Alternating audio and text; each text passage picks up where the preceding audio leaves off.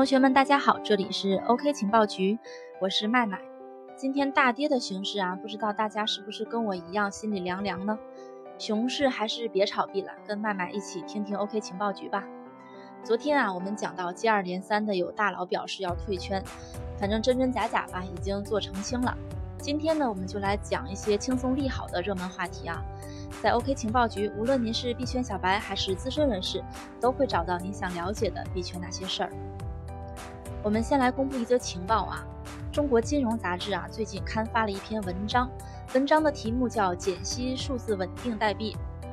呃，中国金融这部杂志啊来头还是挺大的，它是由中国人民银行主管的，看来权威专家学者已经在稳定币领域做深入研究了啊。但其实呢，中国对稳定币的研究啊，它是早于美国的，这个需要做一下澄清哈。最近啊，也不能说是最近吧，自从九月份，美国纽约金融厅批准了两种稳定币，这两种稳定币的名字分别叫 Gemini Dollar 和 Paxos Standard，于是啊，稳定币这个概念瞬间就引起了一些争议。那稳定币呢？之前我们有两期节目已经对它进行详细的介绍了。引用当下大火的电视剧《如懿传》啊，麦麦最近也在追这部电视剧里面的一句话：“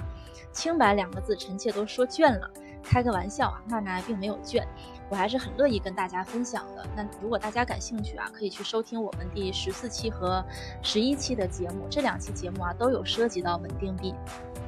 呃，言归正传之前啊，我们先来上一波小白的科普福利。麦麦呢，再用一句话来解释一下稳定币。稳定币就是一种不受价格波动影响的加密货币，它呢不会暴涨暴跌。现在最常见的稳定币就是 USDT，它是与美元的呃挂钩的啊，与美元的兑换比例是一比一。当然啊，还有锚定离岸人民币的稳定币 WIT，虽然这个稳定币啊目前还挺有争议的，甚至有传言说这是一种僵尸币。还有呢，就是锚定黄金的稳定币。呃，不知道还会出现锚定什么的稳定币哈？之后，反正币圈人的脑洞我是服气的。好了，言归正传，我们讲一讲中国金融杂志发表的这篇文章。文章的题目啊叫做《简析数字稳定代币》。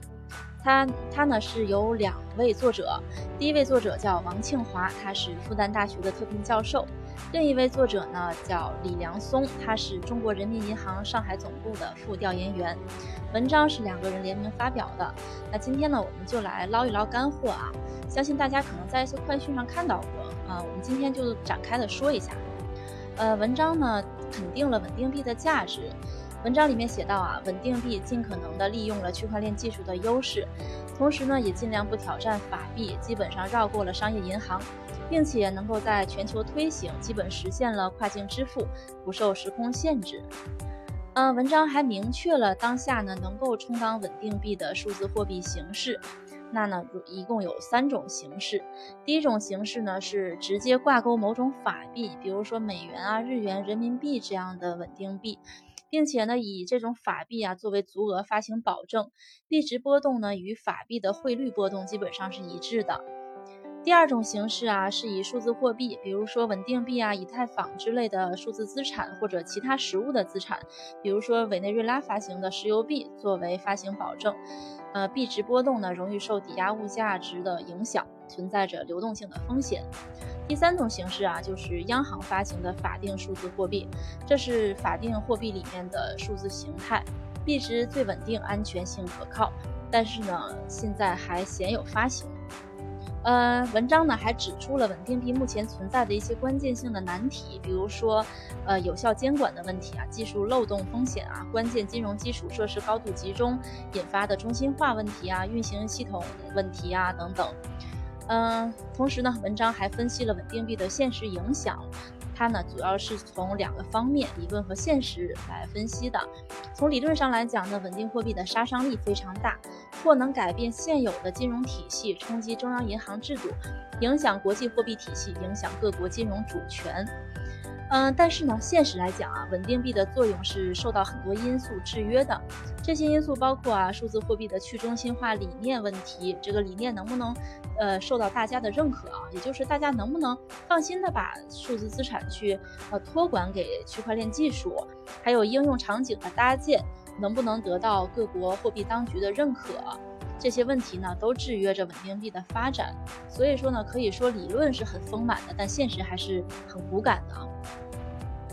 文章呢还提出了我国应对稳定币的一些措施，主要呢是适时制定应对预案，继续在境内禁止数字货币的一切交易，加强发行相关数字货币的可行性研究啊，这些都是一些理论上的问题啊。不过大家听到“禁止”这两个字，心里有没有感到一丝寒意？别慌，文章最后还指出了，如果美元稳定币最终能够得到市场广泛的认可，并且呢，确实能够更好的支持实体经济发展，那呢，可以考虑疏堵结合，在加强研究的基础上借鉴经验，支持国内机构发行人民币稳定币，也可根据其他国家央行的最新研究成果啊，在一定范围内推出试验性质的央行法定数字货币来应对相关挑战。当然了，我们作为一个世界强国啊，是不会落后于。其他国家的啊，无论是在技术还是在人才方面，所以呢，当这个稳定币足够成熟的时候，我们国家也一定会有的，这个大家都不用担心啊。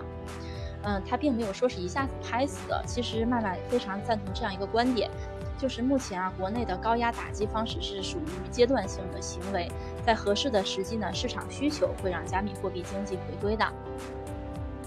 下面我们说一款比特币解密游戏啊。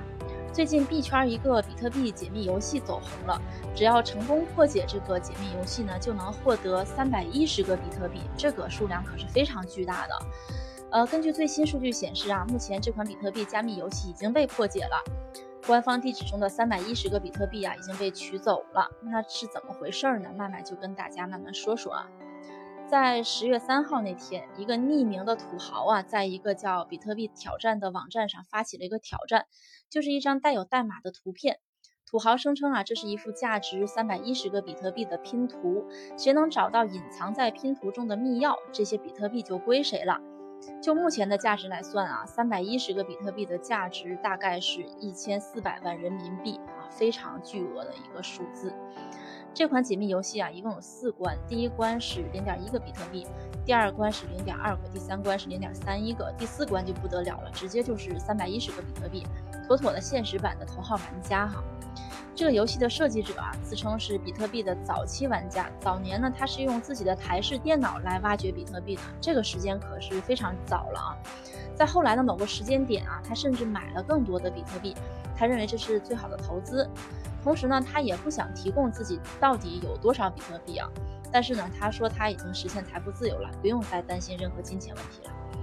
在游戏发布的第二天啊，也就是十月四号，一个人呢就成功破解了这幅画的第一关，转走了地址中零点一个比特币。那目前破解的过程啊已经被公布了，由于过程比较复杂呢，慢慢在这里就不展开了。目前啊，第二关和第四关都已经被破解了，仅仅是第三关还没有被破解，我们与暴富的机会擦肩而过了哈。哎呀，这件事儿，麦麦就不禁感慨，还是吃了没文化的亏啊，数学学的不好。麦麦就看过这个图片，真的是头很大。这一切都告在告诉我们一个真理啊，知识改变命运。所以啊，目前在熊市里，大家还是好好学习吧。其实我们内容组啊也在坚持学习，我们甚至制定了雅思计划去学英语哈，今后好去外网上给大家找找实时的热点，然后给大家持续的带来一些优质的内容。不过想必大家也明白哈，此类解密呢涉及到大量的安全和加密知识，对技术的要求是非常高的，绝不是普通人就能参与的。这更像是密码专家和极客们的游戏啊，所以也不用太感慨了。玩这类游戏看的不仅是运气，还看的是实力哈。在链圈啊，区块链解密的游戏游戏并不少见，大部分呢都是比特币解密，还有少部分的以太坊或者其他的山寨币的解密啊，涉及的解密知识，呃，范围啊、深度啊都比较广。也就是说，没点真的干货就不要去浪费时间了。有些谜题很简单，但有些谜题是很难很难的，需要你花费很长的时间，甚至到现在还没有人破解啊。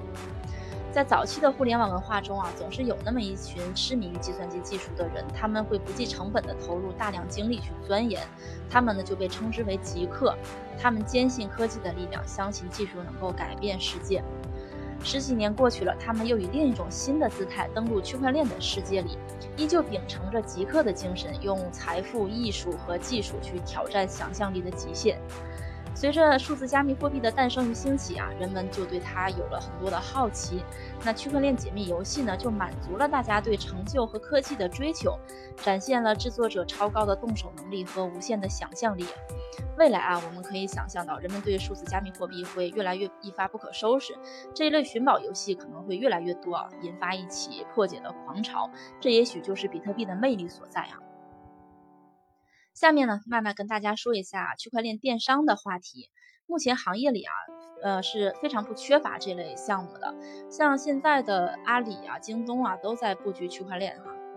呃，作为区块链的忠实信仰者，麦麦相信其中一定会出现里程碑式的公司啊。呃，区块链和电商的结合点有很多，比如说支付问题啊。商品安全的问题啊，物流问题、信任问题等等。但是曼曼啊，作为通证派的人士，就从通证的角度去为大家解读区块链和电商的结合。那我就以阿里巴巴为例吧，想讲一讲自己的观点啊。阿里的崛起呢，是时代发展的必然产物。即使没有马云啊，也会有王云啊、李云啊、关云啊这样的人去做同样的事情。阿里崛起的本质啊，是新的经济形态颠覆旧的制度。但是颠覆者也很容易被别人颠覆。古话有说啊，杀人者人恒杀之，这个话也挺狠的哈。时代的车轮在滚滚向前，在变革中，谁来颠覆传统电商呢？呃，我们来把时间追溯到二零零三年的时候，中国电商还处于萌芽的状态，各大传统品牌对新的模式啊，就如同躲避瘟疫一样，希望杀之而后快。那淘宝呢，就诞生在这个时代。他呢，直接找大品牌合作是不可能的，大品牌不会理他的哈，所以他为了打开局面，就直接把个人和小商品放上去。他们在和大品牌的竞争中没有优势啊，那把商品放在淘宝上，相当于多了一个销售渠道。虽然也不抱什么太大希望，但是试试呗。当然啊，那个时候中国的网民还不多，能够在网上买东西的更不多。呃，麦麦就在网上买过东西啊，就是在早期的这个电商阶段，但是那个时候买东西非常非常麻烦，要去银行办网银啊，然后买到的东西的质量也不怎么好啊。呃，为了让这些小品牌和个人买家啊留在淘宝上，平台就推出各种优惠的政策和人性化的服务。